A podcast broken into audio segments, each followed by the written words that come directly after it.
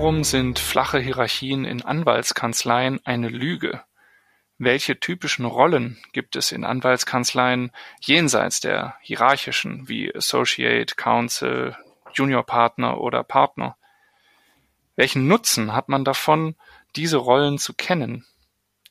Mein Name ist Moritz Pfeiffer, ich bin Journalist und Autor und Antworten auf die genannten Fragen gibt mir Konstanze Eich, Kommunikationsexpertin und seit 20 Jahren Beraterin von Wirtschafts- und Großkanzleien. Und damit herzlich willkommen zu einer neuen Folge von Law and Leadership, der Podcast mit Konstanze Eich.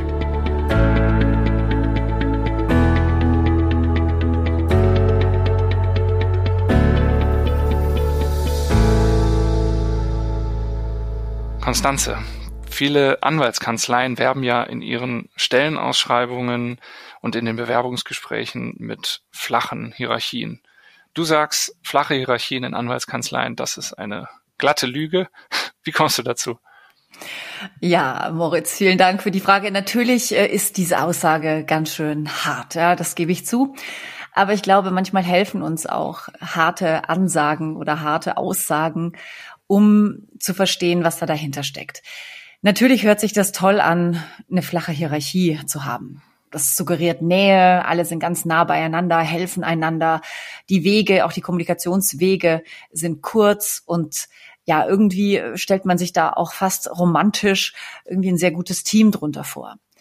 Doch ähm, wenn man sich jetzt natürlich die Realität der Großkanzlei anschaut und auch mal sieht, wie äh, und wo auch das Geld verdient wird in den Großkanzleien, dann fällt einem als allererstes auch das Großprojekt ein. Und Großprojekte brauchen natürlich auch eine gewisse Hierarchie, damit man ähm, überhaupt arbeitsfähig ist und damit es kaskadenartig äh, geleistet werden kann, sage ich jetzt mal, die ganzen Aufgaben, die ganzen ähm, Herausforderungen, die im Zusammenhang mit solchen Großprojekten stehen.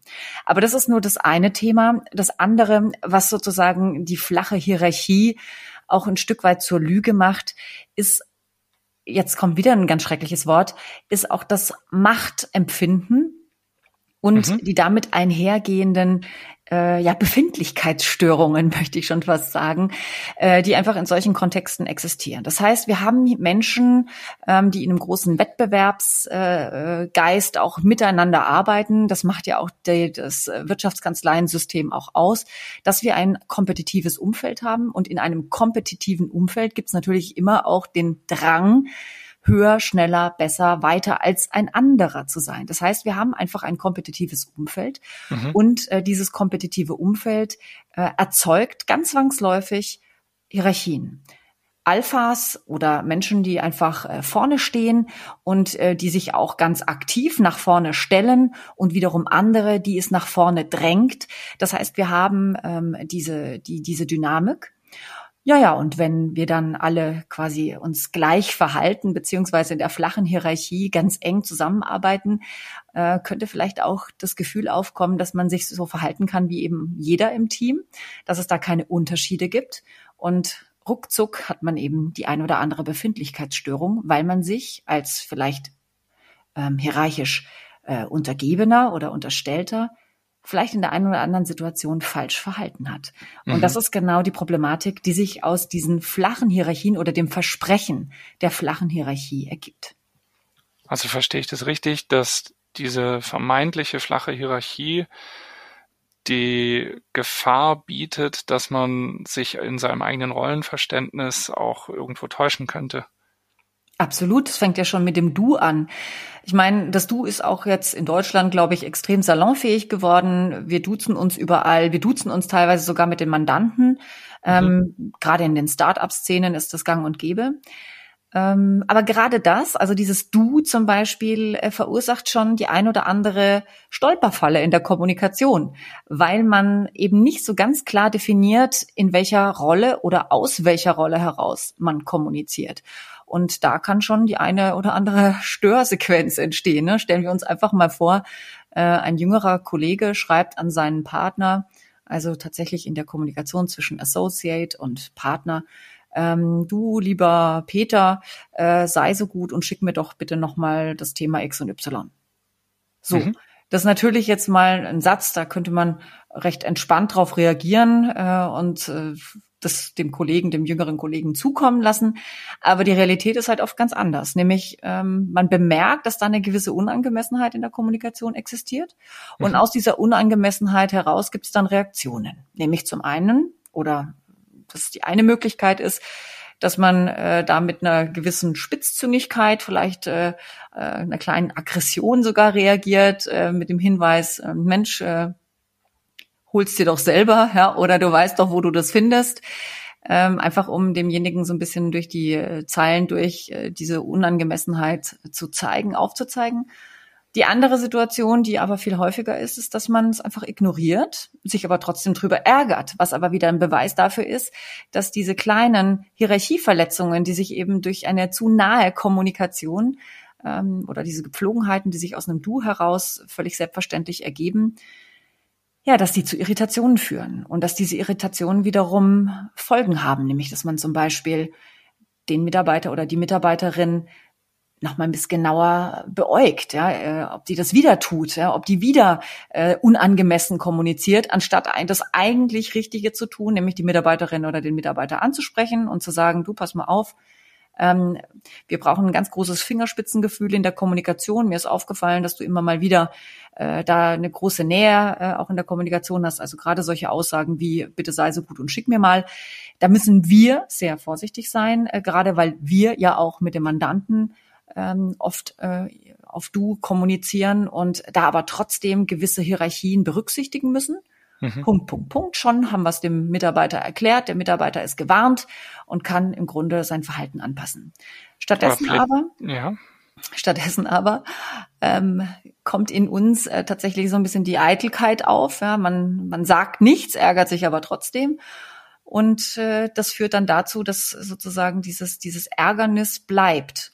Und ich glaube, jeder von uns kann sich ausrechnen, äh, wie die Geschichte weitergehen könnte. Mhm. Nämlich, äh, ja, dass der Mitarbeiter oder die Mitarbeiterin eigentlich nie die Chance hatte, was an dem Verhalten zu ändern. Und dass diese Ressentiments dann womöglich auch zu einem, ja, ich möchte jetzt nicht sagen zu einer Kündigung führt, aber zumindest äh, zu einer Missachtung, also im Sinne von, die wird halt nichts bei uns im Team. Ja, ja oder auch Unruhe im Team einfach. Und ja. ähm, aber plädierst du dafür, dass man sich in Anwaltskanzleien besser siezen sollte? Oder wie ist, wie kommt man dann aus dieser Problematik wieder raus? Sagen wir mal so, das Sie äh, ist natürlich immer leichter, also gerade um zwischen den Zeilen die Hierarchien deutlich zu machen.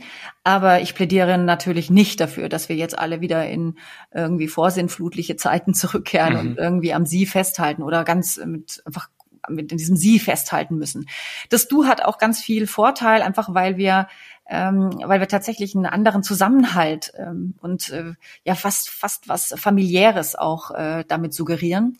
Aber um sozusagen die, den Schwierigkeiten vorzubeugen, brauchen wir einfach eine große Aufmerksamkeit auf das Dazwischen. Sprich, mit Fingerspitzengefühl formulieren zu können und trotz eines Du auch äh, den richtigen Ton zu treffen und dem anderen zu zeigen, aus welcher Rolle man selbst kommuniziert oder welche Rolle der andere für einen in der Kommunikation einnimmt oder hat, innehat. Und ich glaube, das würde schon sehr viel verändern. Das bedeutet aber auch, dass wir das ausbilden müssen. Das bedeutet mhm. auch, dass wir ähm, da, wo Unsicherheiten entstehen, einfach offen reden müssen also der Partner, die Partnerin mit dem jeweiligen Associate oder den jüngeren Kollegen. Das muss einfach Gegenstand auch einer offenen Diskussion oder eines Gesprächs sein, Teil eines Feedbacks. Mhm. Und dann kann man, glaube ich, äh, jüngeren Mitarbeitern da auch eine große Sicherheit geben, mit einem Du souverän äh, zu kommunizieren. Wie sind denn die Rollen, die es in Anwaltskanzleien gibt, die jetzt losgelöst sind von diesen hierarchischen, die wir jetzt auch schon mehrfach genannt haben, Counsel, Partner. Äh, gibt es noch andere Rollen? Ähm, du hattest gerade schon mal eben äh, Alpha, also ich meine, das ist ja so das äh, Klischee, der Silberrücken, der, Al der Alpha-Tier. Äh, was, was gibt es da noch für Rollen und über welche Rollen sollte man sich da bewusst sein? Ja, also natürlich gibt es äh, die Unterscheidung zwischen äh, seniorigeren oder weniger seniorigen äh, Kolleginnen und Kollegen, also Partner, Counsel, Senior Associate, Associate, äh, mhm. Referendar. Also ich glaube, da haben wir ganz klar die Rollenzuweisung. Aber es ist tatsächlich auch so, dass wenn Menschen sich zusammenfinden, ähm, sich daraus immer eine natürliche Rollenverteilung oder damit eben auch eine natürliche Hierarchie, eine natürliche Rangordnung ergibt. Mhm. Das ist was ganz Menschliches. Menschen brauchen das. Und ähm, das ist sozusagen auch was, was sich äh, unterschwellig äh, automatisch ergibt. Und in diesem Gefüge, in diesem sozialen Gefüge und diesem, diesem ja, diesem Rollenverständnis äh, beziehungsweise diese, die, der Gruppe, die sich daraus ergibt, haben wir natürlich vier äh, verschiedene Rollen, die zu besetzen sind. Das eine ist die Alpha-Rolle, mhm. die wir ja schon mehrfach angesprochen haben. Dann gibt es die sogenannte Beta-Rolle, die Gamma-Rolle und die Omega-Rolle. Ähm, vielleicht gibt es auch noch andere dazwischen, sage ich jetzt mal. Aber das sind so die vier wesentlichen Rollen, die sich eigentlich in allen Systemen wiederfinden und äh, die man auch immer recht schön beobachten kann äh, wenn Menschen sich zusammenfinden. Ja, was diese zeichnet diese Rollen aus? Also jetzt den Alpha kann sich, glaube ich, jeder was drunter vorstellen, aber was ist zum Beispiel ein, ein, ein eine Beta-Rolle? Ein Beta ist natürlich gern der, der gerne Alpha wäre. Also das heißt, Beta ist die Nummer zwei im Ring. Und äh, die Betas, ich möchte vielleicht sogar sagen, die Betas haben die schwierigste Rolle von allen, weil mhm. sie so ein bisschen zwischen den Stühlen stehen. Das sind oft auch diese Sandwich-Führungskräfte, die Druck von oben bekommen und Druck nach unten weitergeben müssen, die auch so äh, unter Feuer stehen, gerade was auch die Arbeitsbelastung angeht, weil sie stark in Entscheidungsprozesse, auch in Verantwortlichkeiten eingebunden sind, aber eben auch nach unten hin in Anführungszeichen äh, viel Führungsaufgaben haben, einfach die Leute einzubinden, Aufgaben zu delegieren, ähm, Aufgaben zu kontrollieren. Äh, ja, und ein guter Beta ist für einen Alpha eigentlich immer was ganz Wunderbares, weil je besser der Beta arbeitet, desto mehr kann der Alpha auch Business Development zum Beispiel machen. Das heißt, er hat mehr Freiräume, weil er sich eben auf seinen Beta verlassen kann. Mhm. Mm, was man vielleicht auch noch dazu sagen kann, ähm, Alpha und Omega in dieser Vierer-Konstellation mhm. ähm, sind meistens ähm, allein. Also das heißt, es gibt nur einen, einen Alpha oder einen Alpha 1, sage ich jetzt mhm. mal.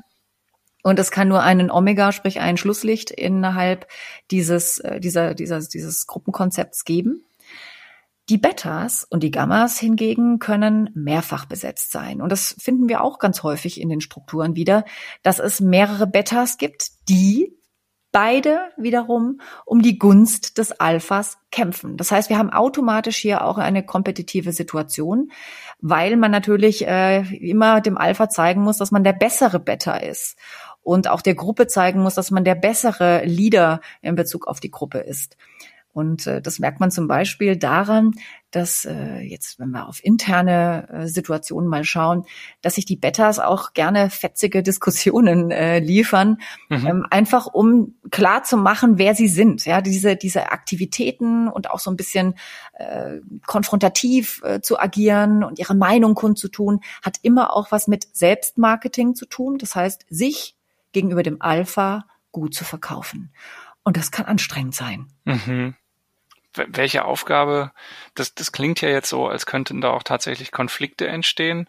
Und wir reden ja auch über Führen. Welche Aufgabe hat denn in so einem Kontext der Alpha, wenn er Betas zum Beispiel anführt, äh, wie kann er verhindern, äh, also wie kann es ein konstruktiver Wettbewerb bleiben und ähm, nicht dazu sorgen, dass halt eben äh, Unfrieden entsteht?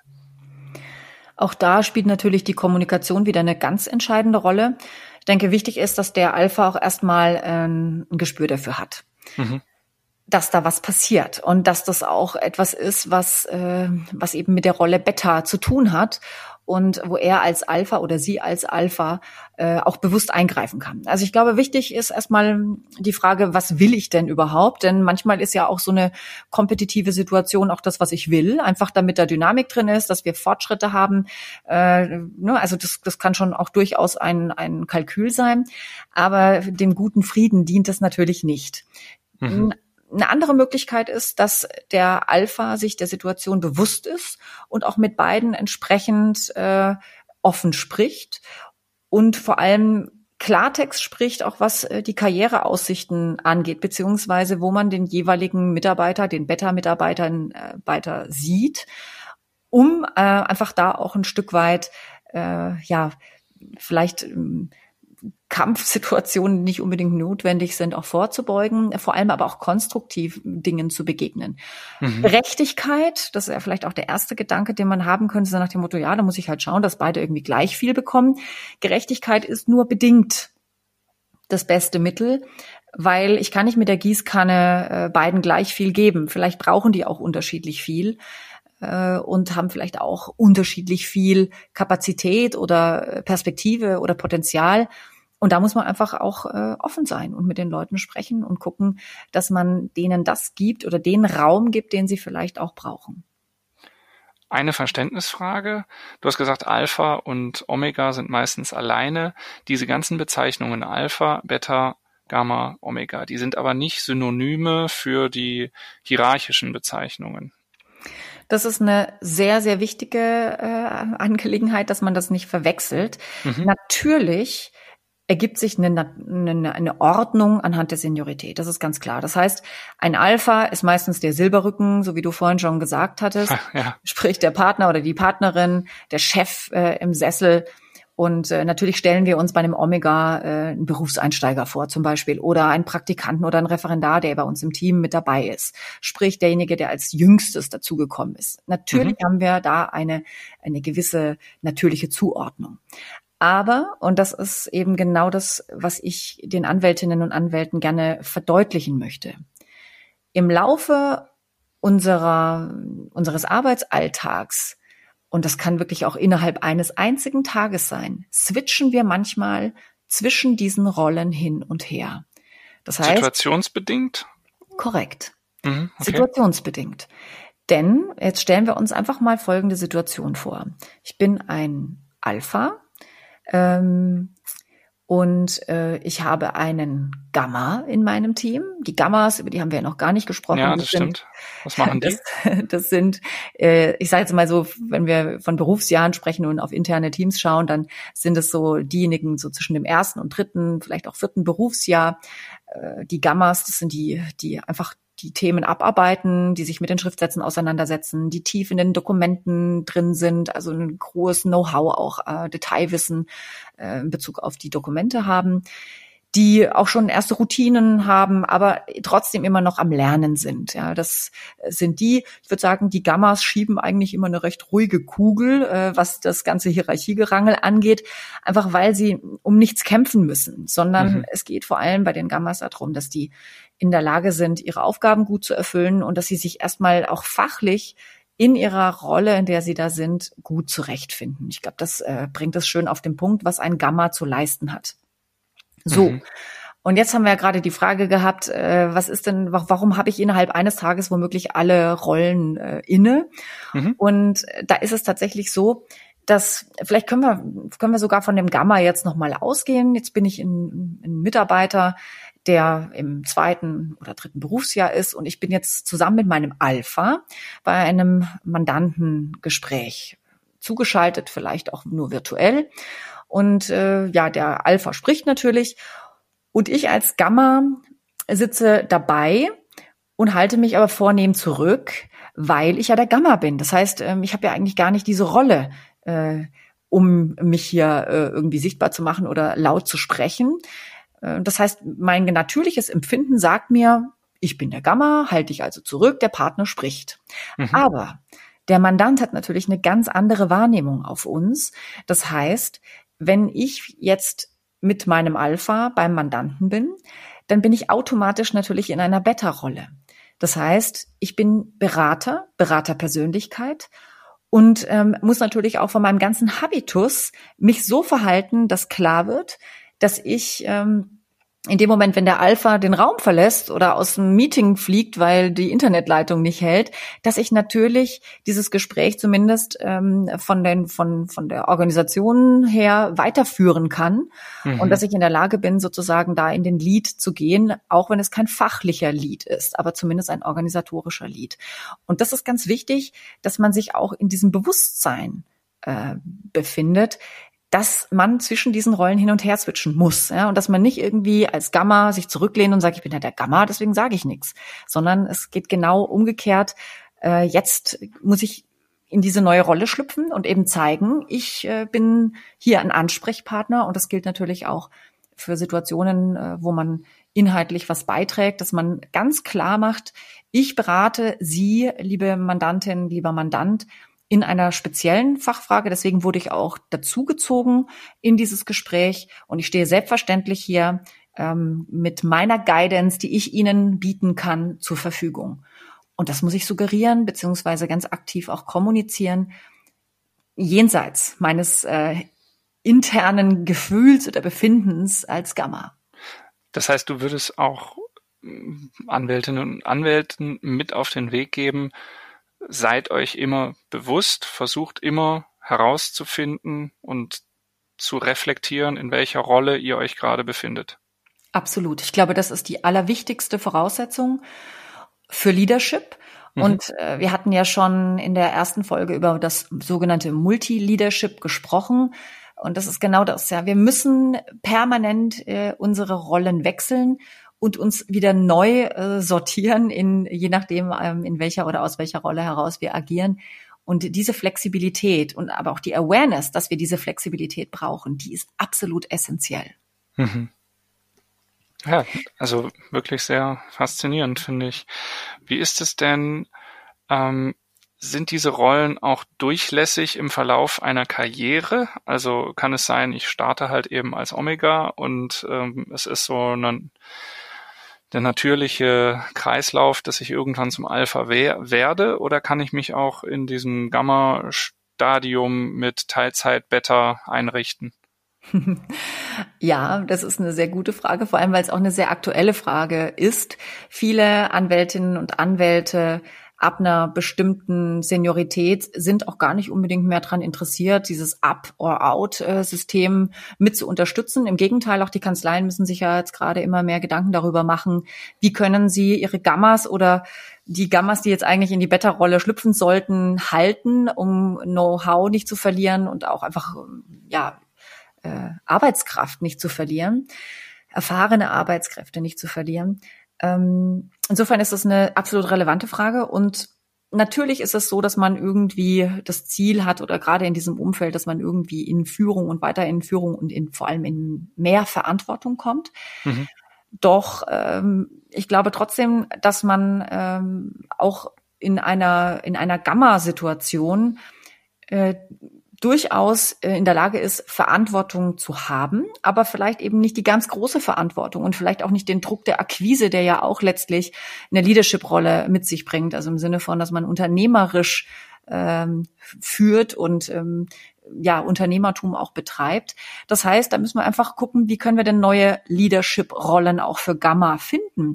Und mir fällt da sofort was ein, nämlich die Gammas, gerade die erfahrenen Gammas können wunderbar auch äh, jüngere Kollegen einarbeiten und in die Ausbilderrolle beispielsweise schlüpfen. Mhm. Oder können Teilverantwortlichkeiten auch für Organisationsabläufe beispielsweise übernehmen oder können sich um Professionalisierungsprozesse mit kümmern. Also sprich auch ganz viele interne Leadership-Aufgaben übernehmen, die äh, sozusagen für eine für, für, ein, für ein Gamma ähm, auch herausfordernd und äh, sicherlich fordernd äh, im weitesten Sinne sind, aber vielleicht auch eine Wertschätzung, mhm. ohne dass man ihnen die Pistole auf die Brust setzt und sagt, so, und äh, jetzt schau mal, dass du hier was wirst, ja, in der Kanzlei.